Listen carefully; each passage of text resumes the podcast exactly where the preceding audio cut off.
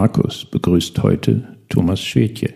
Thomas ist seit dem 1. Januar 2023 Mitglied der Geschäftsleitung des Schweizer Detailhandelsgiganten Coop. Dort leitet er die Direktion Digital und Customer, in der neu die Bereiche IT und Marketing zusammengeführt wurden. Bevor Thomas im Jahr 2008 seine Karriere als CMO bei der Coop begann, hatte er in einem früheren Leben am Lehrstuhl des deutschen Marketingpapstes Professor Heribert Meffert promoviert, in der Unternehmensentwicklung eines globalen Medienkonzerns gearbeitet, mit zwei Freunden ein Startup gegründet und an eine Private Equity Firma verkauft, sowie Karriere in einem internationalen Consulting-Unternehmen gemacht. Thomas ist verheiratet und Vater zweier Söhne im Teenageralter.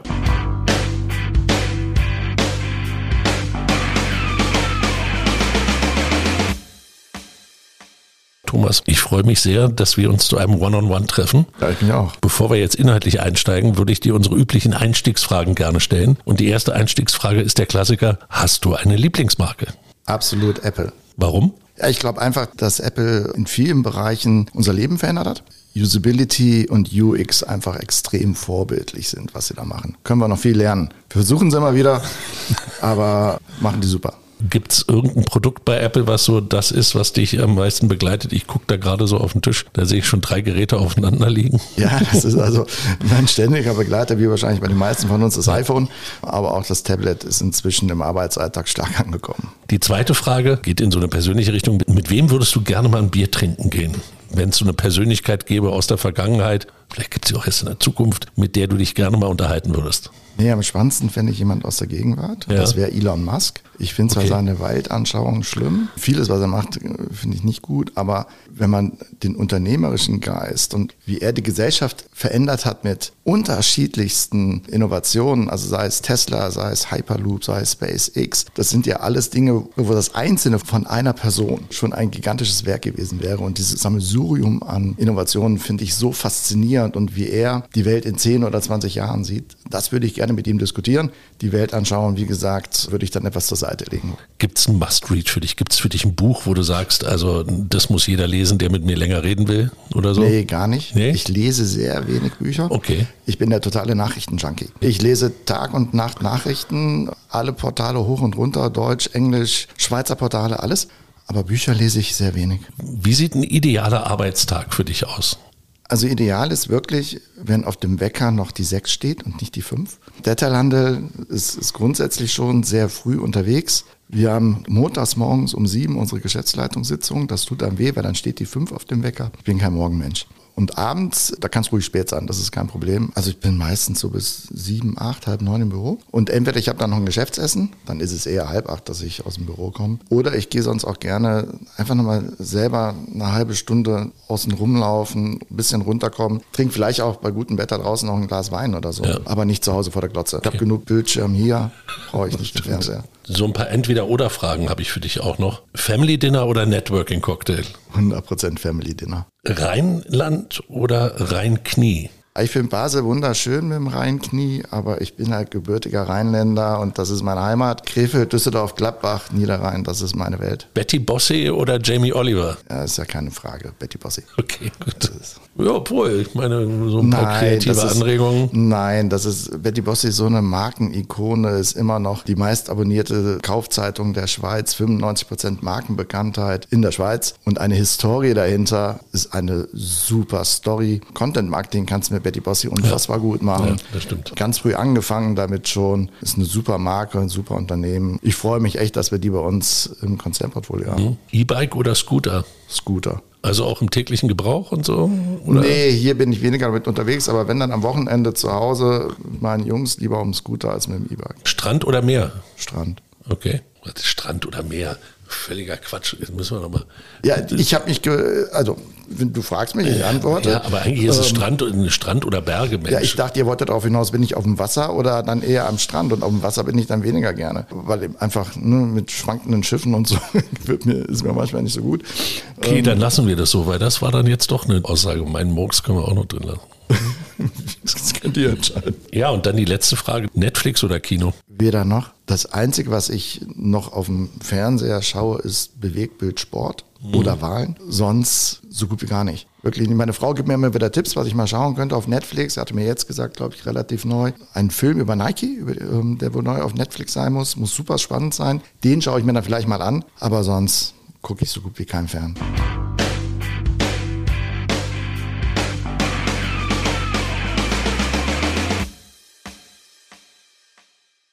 Das erste Thema, Thomas, was ich mit dir gerne diskutieren würde, ist ein Thema, was dich sowohl in deinem Job als auch unsere Zunft momentan am meisten beschäftigt. Neben den ganzen Debatten, die wir bei der Markenführung und in der Kommunikation über Purpose und dergleichen haben, gibt es ein Thema, das seit Jahren eine Debatte ist und man immer weniger Unternehmen eigentlich findet, die wirklich einen Schlüssel oder einen Griff dran kriegen an das Thema, wie kommen Marketing und IT zusammen. Wird das noch was? Wenn du jetzt mit verschiedenen Unternehmen sprichst, dann gibt es die einen, die sagen, das ist der fieseste Spruch, den ich je gehört gehört habe, der kommt von einem Automobilhersteller, wo die IT-Abteilungen vor den Marketingleuten einen Gang runtergehen in die Cafeteria und dann sagt der IT-Chef so nach hinten, na, sind die Prozesse wieder schneller als der Inhalt? Und eine CMO hat mal gesagt, die IT kann sich mal ganz schnell hinten anstellen, weil hier kommt Customer First und dann gucken wir mal, was die IT beitragen kann und was es da auch alles gibt an Vorurteilen und dergleichen. Dein Hintergrund ist ja sehr stark digital geprägt und deine Erfahrungen sind sehr digital geprägt, sowohl im Job als auch wofür du dich einsetzt im, mhm. im, im Marketing. Und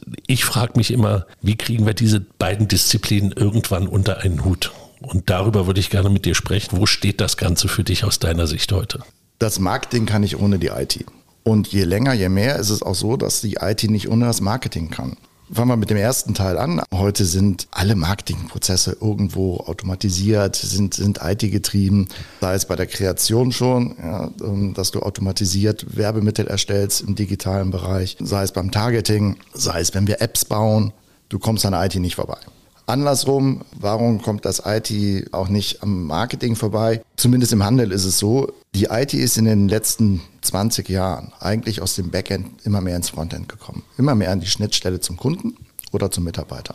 Früher hast du einfach Backend-Systeme gehabt. Heute fangen wir vielleicht mit dem Kunden an. Ich habe es eben gesagt, im Marketing, wenn wir Apps entwickeln, dann brauchen wir die IT dafür, dass es umgesetzt wird und dass es technisch funktioniert. Es geht aber ja weiter, wenn du im Handel bist, Safe-Checkout oder Scan and Go, Passabene bei uns. Das sind klassische Applikationen, die sehr stark mit den Kassensystemen verbunden sind, die ich glaube, in den meisten Retailer-Unternehmen von der IT ausgetrieben werden, weil sie eben mit dem Kassensystem so eng zusammenhängen. Da hast du aber auch sowas wie ein UX. Du hast eine Nutzeroberfläche, du hast all die Dinge, die wir in den Apps genauso haben oder, oder im Web, also an der Schnittstelle zum Kunden. Also braucht es da in der IT auch Fähigkeiten, die aus dem Marketing kommen, wenn es um UX geht zum Beispiel. Jetzt geht es aber noch weiter. Wir haben heute für unsere Verkaufsstellenmitarbeiter über 20 Apps, die sie auf einem sogenannten Memo 20 Gerät bei uns, auf einem ähm, Handheld im Laden anwenden, um Bestellungen abzuschießen, um zu sehen, wie Liquidationen sind, wie bestimmte Produkte morgens oder mittags oder abends laufen etc.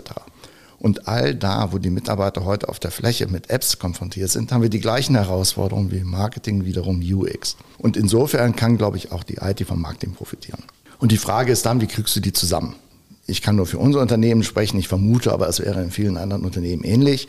Wenn ich mit solchen Aussagen komme, wie wir im Marketing stehen vorne und ihr IT läuft dann hinter uns her, dann ist das wahrscheinlich nicht besonders dienlich. Das soll nicht heißen, dass wir nicht auch in der Vergangenheit durchaus mal unterschiedliche Meinungen zwischen Marketing und IT hatten, aber was dann immer geholfen hat, ist erstmal zusammensetzen und zu diskutieren. Und wenn man dann anfängt zu diskutieren, was sind denn die Beweggründe der IT, dass sie sich vielleicht manchmal etwas sperrig stellt? Und was sind die Beweggründe des Marketing? Wenn du darüber diskutierst und einfach wie die Zielfunktion der beiden Bereiche mal nebeneinander legst, dann hast du schon unglaublich viel gewonnen, weil du anfängst zu versuchen, den anderen zu verstehen. Und dann versuchst du auch Lösungswege zu finden, wo beide mitleben können. Also der Klassiker ist ja, das Marketing möchte immer die vermeintlich neuesten Features haben und alles. Und die IT möchte robuste Systeme, möglichst wenig Systeme, weil die auch gewartet und gepflegt werden müssen. Für jedes System brauchst du einen Applikationsverantwortlichen. Und da hilft es halt nicht, wenn du 20 oder 30 verschiedene Applikationen hast. Und wenn du dann als Marketing verstanden hast, dass Long Run dir das auch gar nichts bringt, wenn deine Systeme nicht mehr unterstützt werden oder nicht gewartet werden und du dann Ausfälle hast, Systemausfälle hast, dann fängst du an zusammen zu diskutieren, was ist denn die richtige Anzahl an Applikationen, die für die IT noch managebar ist und für das Marketing hinreichend Flexibilität. Mhm. Und wenn du das machst und bevor wir jetzt das zusammengelegt haben bei uns, Marketing und IT, auch so in den letzten fünf Jahren, 70 Prozent meiner Zeit habe ich mit unserem IT-Chef zusammen verbracht. In Steuerungsausschüssen. Wir haben uns ständig ausgetauscht, gemeinsam Projekte priorisiert. Und das kannst du nicht gegeneinander. da verlieren beide Seiten. Wer glaubst du in diesem Spiel ist in der Lage, auf den anderen besser zuzugehen oder ist das bei beiden unter- oder überausgeprägt? Ach, das ist schwer zu sagen. Ich glaube, das hängt am, am Individuum. Wir hatten das Glück, glaube ich, dass unser ehemaliger IT-Chef, der ist jetzt in Pension gegangen, aber auch unser jetziger, sehr stark von der Business-Seite kommen und das Business auch verstehen, was wichtig ist. Und gleichzeitig, sage ich jetzt mal, habe ich auch ein relativ gutes technisches Verständnis noch gehabt. Und dann hat es geholfen. Es liegt an Personen und an den Fähigkeiten der Personen. Und da musst du, glaube ich, im Management darauf achten, dass du Leute hast, die beides zumindest im Grundprinzip verstehen. Ich verstehe die Systemtechnologie unten dran nicht. Brauche ich aber auch nicht. Aber ich muss verstehen, wo sind die Bedürfnisse und was sind die Hebel, dass wir beide zusammenkommen. Wenn du das jetzt so formulierst, dann hat das für mich einen, einen unheimlichen, wie soll ich sagen, so, so einen langfristigen Sicherheitscharakter, weil du sagst, Systeme müssen unterstützt werden. Da gibt es unheimlich viel, auf das man achten muss, wie man es maintaint und dergleichen. Jetzt reden wir ja auf der anderen Seite immer darüber, dass wir im Marketing innovativ, kreativ neue Dinge ausprobieren müssen, neue Dinge angehen müssen. Ist das nicht die Seite, die eigentlich die schwierigere dann ist? Also von der IT-Seite innovativ zu werden und die Marketing-Leute da mitzunehmen, was dann innovationsmäßig auch geht? Doch, und das bedeutet manchmal auch, dass du im Marketing vielleicht auch ein halbes Jahr länger warten musst, bis du die Lösung hast, die du willst.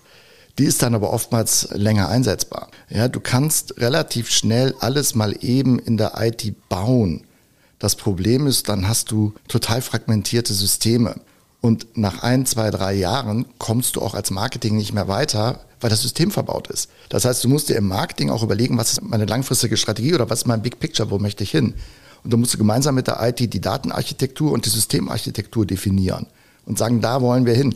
Und natürlich kann sich dann zwischendurch immer noch mal etwas ändern, weil das ist eine, so eine IT-Roadmap drei, fünf, sieben Jahre, in dem passiert ja was. Aber dann hast du das große Bild. Und dann kannst du miteinander gucken, wo passen wir wieder an. Aber du brauchst eine Grundstruktur, sonst fliegt dir früher oder später mit den ganzen Applikationen und was alles möglich ist. Fliegt es fliegt dir um die Ohren. Hm. Wenn du in den Marketing-Tech-Monitor reinguckst und dir so anguckst, welche Anwendungen man im Handel heutzutage findet, dann frage ich mich, also wie wenig weit eigentlich IT teilweise eingebunden ist, wie schwer sich Marketingleute tun, über einen Tech-Stack zu diskutieren oder sich überhaupt die Frage zu stellen, wo komme ich konzeptionell hin? Das ist so eine Diskrepanz zwischen den führenden Unternehmen und dem Marktstandard, die mich immer sehr ängstlich werden lässt. Woran liegt das aus deiner Sicht? Ich habe so eine Erinnerung, ich habe mich vor zehn Jahren mal mit CMOs aus dem deutschen Handel ausgetauscht und dann haben wir diskutiert und dann erzählte ich, dass ich eben verstehe, wie unser Kassensystem funktioniert, um zu wissen, kann ich mit dem Kassensystem Web-Services bei uns ansprechen? Welche kann ich ansprechen, damit Coupons gezogen werden, damit ich bestimmte Rabatte geben kann? Und da sagte der CMO zu mir, wieso machst du das? Das könnte ich gar nicht. Und ich sagte, ja, weil es erforderlich ist. Ich glaube, es resultiert daraus, dass viele CMOs heute oftmals 50 sind, so wie ich auch. Und sie sind zu einer Zeit rekrutiert worden, wo das Kreative die ausschlaggebende Bedeutung war. Und das hat sich in den letzten 10, 15 Jahren halt dramatisch geändert. Heute ist auch das Marketing viel, viel analytischer geworden. Und wenn das aber natürlich ein, ein Fähigkeitsset war, was, was der CMO damals nicht hatte, weil es nicht benötigt wurde, dann hat sich einfach das Marketing weiter wegentwickelt von den Fähigkeiten des Einzelnen. Und ich glaube, das führt dazu, und, und dann, das ist ja menschlich, da merkt man, ich bin mit dem Thema nicht so vertraut. Und oftmals zieht man sich dann eher zurück, statt reinzugehen in das Thema. Und dann wird die Diskrepanz immer größer. Und das ist schade, weil es das Unternehmen lähmt. Und da ist wahrscheinlich es einfacher für die IT, sich mit Marketingthemen auseinanderzusetzen, als für die Marketingleute mit den IT-Themen. Ja, es gibt ja noch diese andere Studie von Deloitte, die eine Umfrage gemacht hat, wie Technologie hier in der Schweiz auch priorisiert wird unter Marketingleuten. Und dann wird die signifikant unterpriorisiert gegenüber allen möglichen anderen Entwicklungen. Und das fand ich auch schon sehr spannend, dass man also quasi noch darauf hofft, es geht an einem vorbei. Ja, ja die Erkenntnisse wundern mich, weil wenn ich mich austausche hier in der Schweiz, habe ich das Gefühl, dass die CMOs eigentlich gefühlt weiter sind als viele in Deutschland. Das ist jetzt aber auch ein subjektiver Eindruck. Grundsätzlich, glaube ich, ist die Schweiz relativ technologieaffin ähm, relativ einfach, weil die Personalkosten relativ hoch sind und in der Vergangenheit und auch heute noch Kapitalkosten vergleichsweise niedrig. Und das führt ja dazu, dass du eigentlich stärker in Technologien investierst. Und jenseits der skandinavischen Länder, die technologisch sicherlich in vielen Bereichen noch weiter sind als wir hier in der Schweiz, stelle ich sonst persönlich fest, dass wir in der Schweiz eigentlich in vielen Bereichen weiter sind als in Deutschland. Du hast einen Punkt, der es in der Schweiz schwieriger macht, und das ist das Thema Economies of Scale. Du kannst in der Schweiz mit 10 Millionen Einwohnern und drei Sprachen einfach anders skalieren als in Deutschland mit 80 Millionen und einer Sprache. Hm. Das ist sicherlich etwas, was zum Tragen kommt. Nichtsdestotrotz glaube ich, dass wir in der Schweiz eigentlich im europäischen Vergleich relativ gut aufgestellt sind. Jetzt gibt es in dem ganzen Spiel, du hast es angesprochen mit der Größe des Marktes, jetzt gibt es auch noch den Kunden, der ja mit diesen datenbasierten Methoden mhm ich sage jetzt mal, konfrontiert wird oder motiviert werden soll, sich da einzubringen, beziehungsweise das Ganze auch zu nutzen. Jetzt stelle ich immer irgendwie fest, dass diese Willingness to share data auf der einen Seite immer eine Riesendebatte ist für einen Kunden und auf der anderen Seite gibt es aber genügend Fälle, wenn, wenn ich jetzt zum Beispiel einen Autounfall habe, dann bin ich bereit, jegliche Daten sofort offenzulegen, weil es mir hilft, mein Problem zu lösen. In anderen Fällen geht der Kunde hin und sagt, wie, das willst du jetzt auch noch von mir wissen? Kannst du meine Schuhgröße vielleicht noch erraten, bitte? Wie muss man damit umgehen aus deiner Sicht, diese, diese Ambivalenz, die der Kunde da zeigt? Ist es ein Hemmschuh oder ist es eigentlich ein großer Vorteil, dass man den Kunden an die Hand nehmen kann und ihm zeigen kann, in welche Richtung geht's? Der Kunde ist immer bereit, seine Daten mit dir zu teilen, wenn er den Nutzen für sich daraus sieht. Und wenn er dann zurückhaltend ist, zwingt es dich dazu, erstmal an den Kundennutzen zu denken und zu überlegen, was kann ich denn Gutes für ihn tun, damit er mir seine Daten gibt. Und das hat sich in den letzten Jahren wahrscheinlich geändert. Früher war es das eine Prozent, was du im Handel bei Vorzeigen deiner Karte bekommen hast. Damit alleine würdest du heute wahrscheinlich die Kundenkarten nicht mehr zum Vorzeigen bringen, sondern es sind viel, viel mehr es sind Coupons, es ist, dass du individualisierte Produktempfehlungen geben kannst. Und sobald der Kunde merkt, dass er einen Vorteil hat, ist er auch bereit, die Daten zu zeigen, seine Kundenkarte zu zeigen, um uns die Datenanalyse zu ermöglichen. Und das ist aber, es gibt dir ein Beispiel von uns. Wir haben auf unserem Online-Shop CoopCA vor einem halben, dreiviertel Jahr eingeführt den Bereich Mein Coop. Und wenn du darauf gehst, siehst du in jeder Warengruppe zunächst immer die Artikel, die du in der Vergangenheit gekauft hast, sei es stationär oder online. Das hat dazu geführt, dass die Einkaufszeit im Online-Shop sich halbiert hat. Von 7,4 Minuten auf 3,2. Und das ist ein riesen Kundennutzen, wenn du deinen Online-Einkauf wesentlich schneller tätigen kannst. Und die Leute sind begeistert. Und die sehen natürlich, dass wir dafür ihre Daten ausgewertet haben, aber sie wissen wofür. Das machen wir ja alle auch bei Google Maps. Wir geben unsere Daten und wir wissen wofür und, und es wird akzeptiert. Aber der Kundennutzen muss groß genug sein. Ein halbes Prozent oder ein Prozent vom Umsatz ist vielleicht heute nicht mehr hinreichend Nutzen. Aber wenn du in der App dann alle deine letzten Kassenzettel und Gewährleistungsscheine siehst und alles an einem Ort hast, weil du die Karte gezeigt hast und wir dich identifizieren können, dann stiften wir Nutzen. Und dann ist der Kunde bereit, seine Karte zu zeigen. Finde ich auch ein spannendes Argument, weil einmal reden wir über einen monetären Vorteil, der natürlich sofort finanziell wirksam wird, wie du sagst, du gibst einen Rabatt. Und das andere ist ja nicht mal etwas, was du finanziell weitergibst, sondern du machst es einfach nur more convenient. Genau und nimmst damit quasi auch einen gewissen Margendruck in Sachen, was Marketing-Spendings betrifft, aus dem Ganzen raus, indem du halt genau. wirklich einen Mehrwert bieten kannst.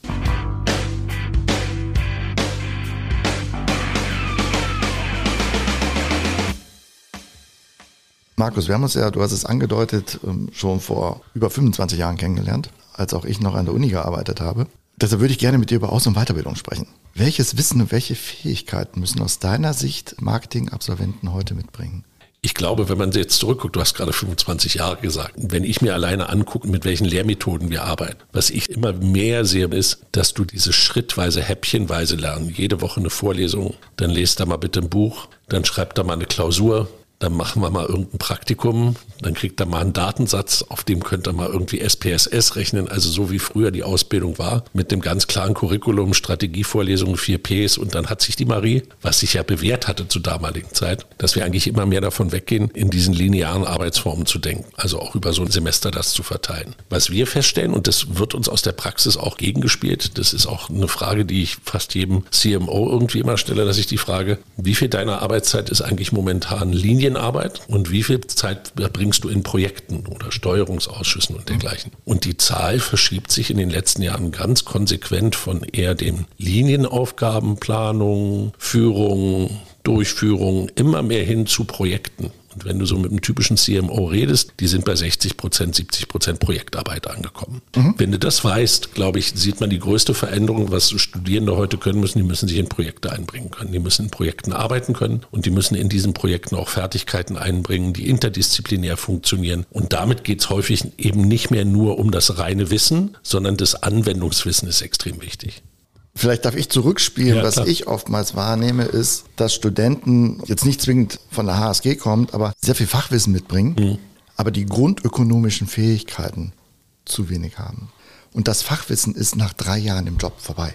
Und dieses ökonomische oder, oder auch vom Kunden her denken, dieses Grundwissen ist, glaube ich, das, was immer bleiben wird. Und das spezifische jetzt Fachwissen. Online-Marketing kannst du jetzt beibringen, in zwei Jahren vorbei. Bringt uns wenig.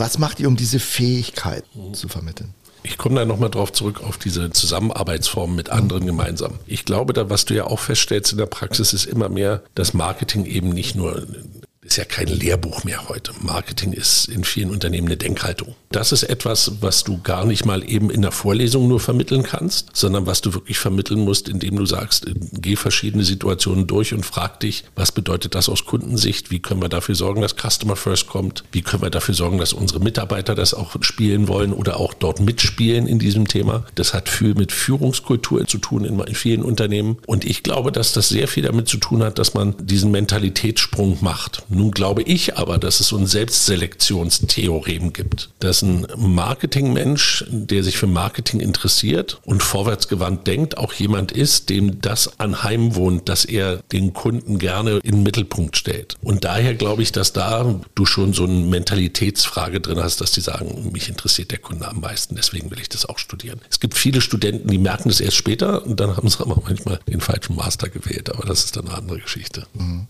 Wie stehst du in dem Kontext dann zu Online-Unterricht? Kannst du das online vermitteln? Das geht. Also das haben wir ja auch in der Pandemie gesehen. Wir haben in, also ich habe in der Pandemie festgestellt, dass wenn ich einen Online-Kurs mache und eine Case-Study mit Studenten diskutiere, fast eine bessere Diskussion hinkriege als in der Klasse. Weil die Leute sich melden, strukturierter antworten, besser debattieren, du mit allen möglichen Miro-Formen und allen möglichen Workshop-Tools viel besser die Diskussion führen kannst, als dass du die alle in einer Klasse sitzen hast. Das war so mein Eindruck in dem Spiel. Es mag eine Ausnahme sein, sein. Aber ich glaube, dass du vieles von dem, was uns in, in, der Marktorientierung und im Marketing beschäftigt, das ist, ich sag mal, medienunabhängig. Das, was du am besten aber hinkriegst mit den Studierenden, diesen Spirit, diese Motivation, sich um Themen zu kümmern, also wirklich denen mitzugeben, da ist mehr dahinter als nur ein Textbuch, das kannst du am besten, wenn du sie physisch vor Ort hast. Also es ist eine Kombination aus physisch und digital, weil sonst hätte ich gesagt, könnte ich mir als Student ja eigentlich die besten Professoren unterschiedlicher Universitäten aussuchen und mein Programm sehr international gestalten, um das bestmögliche Programm für mich zu haben. Das solltest du auch tun. Ich glaube nur, was das Wichtige ist, dass du,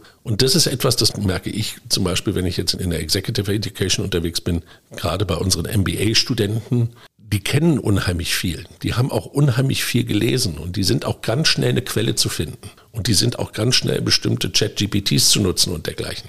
Was aber fehlt, ist dann, dass du mit denen in die Diskussion gehst. Und deswegen habe ich einige Teile meines Unterrichts wirklich so umgebaut, dass ich sage, wenn ihr das alles vorher gelesen habt und euch die Videos angeguckt habt, dann können wir uns gerne in der Klasse treffen und diskutieren. Und dann wird spannend, weil dann geht es nicht mehr darum, dass du irgendwie das Handwerkszeug diskutierst, sondern dann geht es um Perspektiven. Und das ist das, was ich immer mehr kommen sehe. Also neben der Projektarbeit immer mehr eigentlich eine Interaktion, eine Diskussion, wo du vorher eigentlich sagst, wenn ihr alle das gemacht habt, wenn ihr euch mal das durchdacht habt, dann können wir uns die Zeit nehmen und auch kontrovers diskutieren. Weil da habe ich dann eben nicht nur die Marketingleute drin sitzen, sondern ein paar, die aus dem Erbsenzählertum kommen und dann hast du noch ein paar Strategen dabei und noch ein paar Logistiker. Aber wenn du dann mit denen diskutierst, da kommt dann eigentlich am meisten bei rum. Stimme dir voll zu. Wie sehen dann eure Prüfungen aus? Ich versuche eigentlich inzwischen Klausuren zu vermeiden.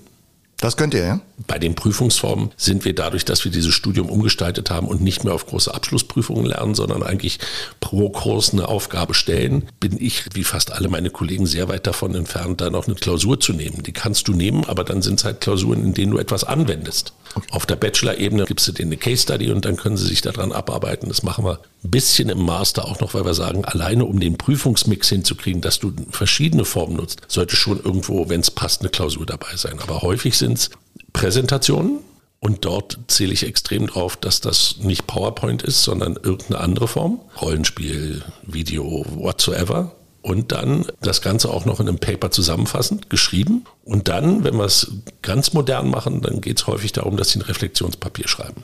Also wo gefragt wird, was hast du eigentlich hier gelernt, was hat dich am meisten wachgehalten, was nimmst du mit, wie würdest du das Thema jemandem Dritten erklären? Und dann gibt es nicht eine Methode, die irgendwie dominant ist, sondern dann setzt du zwei, drei Methoden gleichzeitig an und dann hast du eine ganz gute Triangulation auch, um die Bewertung hinzukriegen. Spannend. Also muss zugeben, habe mich vielleicht in der Vergangenheit zu wenig in den letzten 25 Jahren damit auseinandergesetzt, aber es hat sich doch mehr getan, als ich gedacht hatte. Bin ich froh. Kommen wir andersrum. Was erwarten denn aus deiner Sicht gute Unis-Absolventen heute von ihrem ersten Arbeitgeber, insbesondere Marketing, in ihrer ersten Position im Unternehmen? Ganz viele sind sich darüber im Klaren, dass sie mit der Marketingausbildung noch nicht durch sind. Ich glaube, dass ganz viele die ersten Jobs so wählen, dass sie nochmal sagen, hier mache ich nochmal einen Learning, Learning Cycle. Wenn man denen einen guten Learning Cycle gibt, der auch mit Verantwortung verbunden ist, dann kriegt man da schon die guten Studierenden auch hin. Ich glaube aber auch, was die wollen, ist, und das sehen wir immer mehr, die wollen schon relativ ein klares Profil haben. Also die suchen sich auch dann teilweise ganz bestimmte Jobs aus, wo sie sagen, ja, ich möchte jetzt erstmal zwei Jahre Sales machen weil das möchte ich mal gemacht haben. Finde ich eine super Aussage. Gibt es andere, die sagen, oh mein Gott, lass mich bloß schnell in die Agentur, damit ich kreativ werden kann. Aber in all diesen Fällen suchen sie ein Umfeld, in dem sie sich einbringen können, wo sie auch gefordert werden, aber wo sie auf der anderen Seite auch sagen, gut, da möchte ich aber auch wissen, wo ich dann danach hingehe und so ein bisschen mit an die Hand genommen werden. Eine Seite. Andere Seite, eindeutig unternehmerisch geprägte Typen, den kannst du gar nicht schneller ein Startup vor die Nase setzen als irgendwas anderes. Bei denen ist es die Herausforderung, sich einzubringen, das Unstrukturierte zu suchen und im Unternehmertum aufzugehen. Aber die beiden Typen haben wir auf jeden Fall. Ich nehme das auch so wahr. Ich habe ähm, jetzt gerade wieder rekrutiert für ein Trainee bei uns und hatte da auch zwei, drei von der HSG. Und einer davon war auch genauso einer, der unternehmerisch geprägt war, wo ich sagte, was machen Sie hier? Dem habe ich dann auch geraten, lieber in ein Startup zu gehen oder selber was zu machen, als zu uns zu kommen. Das hätte nicht funktioniert. Ich glaube, so ehrlich muss man dann ja auch sein. Ich weiß nicht, ob ihr so nach zwei, drei Jahren, nachdem eure Absolventen abgegangen sind, noch so ein Review habt. Weißt du, wie viele prozentual oder, oder wie die Feedbacks sind, finden die Absolventen das, was sie sich gewünscht haben? Oder kommen die so ein bisschen auf den Boden der Tatsachen und das ist alles nicht so, wie sich das ursprünglich vorgestellt haben? Wir haben häufig mit den Studierenden eher die Debatte, dass denen so im Studium schon so aufgeht, wow, das ist ja gar nicht so, wie ich gedacht habe. Das ist ja spannender, als man sich vorstellen kann. Also wenn man sich jetzt so ein klassisches Trainee-Programm bei einem großen europäischen Branded Goods Company anguckt, dann haben wir viele, die erst dastehen und sagen, oh, da lernst du ja nur Checklisten abwirtschaften und, und, und. Und wenn die im Studium mit den Unternehmen ins Kontakt kommen und wenn die Unternehmen erstmal zeigen, was sie dann eigentlich bieten können in so einem Trainee-Programm, dann sagen relativ viele, wow, das hätte ich nicht gedacht, das ist ja spannender, als ich gedacht habe. Und das ist so ein bisschen, dass viele Barrieren da vorher abgebaut werden und deswegen sind die häufig sich relativ sicher, wo sie auch hinwackeln wollen. Das kann ich nur bestätigen. Das ist das, was wir auch immer versuchen, schon so ist uns gelingt, Studenten während des Studiums mal für ein halbes Jahr zu uns kommen zu lassen. Einfach, dass sie sehen, mit was werden sie konfrontiert, wie ist unsere Unternehmenskultur. Ja. Jetzt im Datenbereich, was für spannende Daten haben die eigentlich? Und ich glaube, das ist ein fairer Deal für beide Seiten. Du weißt danach als Student einfach viel besser, will ich dahin oder nicht. Und wenn nicht, dann ist es auch gut. Ja, dann weißt du, wo du nicht hin willst. Genau, das ist, das ist ja auch okay. Wobei wir eigentlich immer positive Erfahrungen gemacht haben. Wir können als Retailer ja mit dem Gehalt gegen Bankenversicherungen relativ schlecht an. Aber wir haben unglaublich spannende Jobs. Um den Leuten das klarzumachen, sind Praktika das Beste, was ja. es gibt.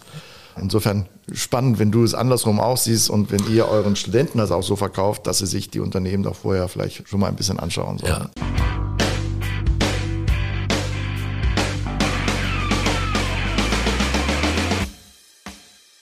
Das war's für heute. Das Marketing kann nicht ohne die IT und die IT kann nicht ohne das Marketing existieren. Warum gibt es in der Praxis zwischen den beiden Disziplinen trotzdem so viele Dysfunktionalitäten? Wie sehen diese aus und wie lassen sie sich beseitigen?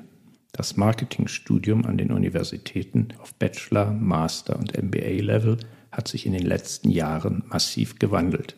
Erfüllt zum einen die akademische Ausbildung die Erwartungen der Marketingpraxis, finden die Studierenden zum anderen in den Unternehmen Positionen und Aufgaben, die ihren Wünschen und Fähigkeiten entsprechen. Falls ihr mehr zu diesen Fragen wisst als Thomas und Markus, könnt ihr auf unseren LinkedIn- und Instagram-Channels eure Weisheiten mit uns und der restlichen Marketing-Community teilen. Die Links findet ihr in den Show Notes. Zudem befinden sich dort auch Links zu verschiedenen Quellen, die Auskunft zu den heute diskutierten Themen geben. Auf Wiederhören!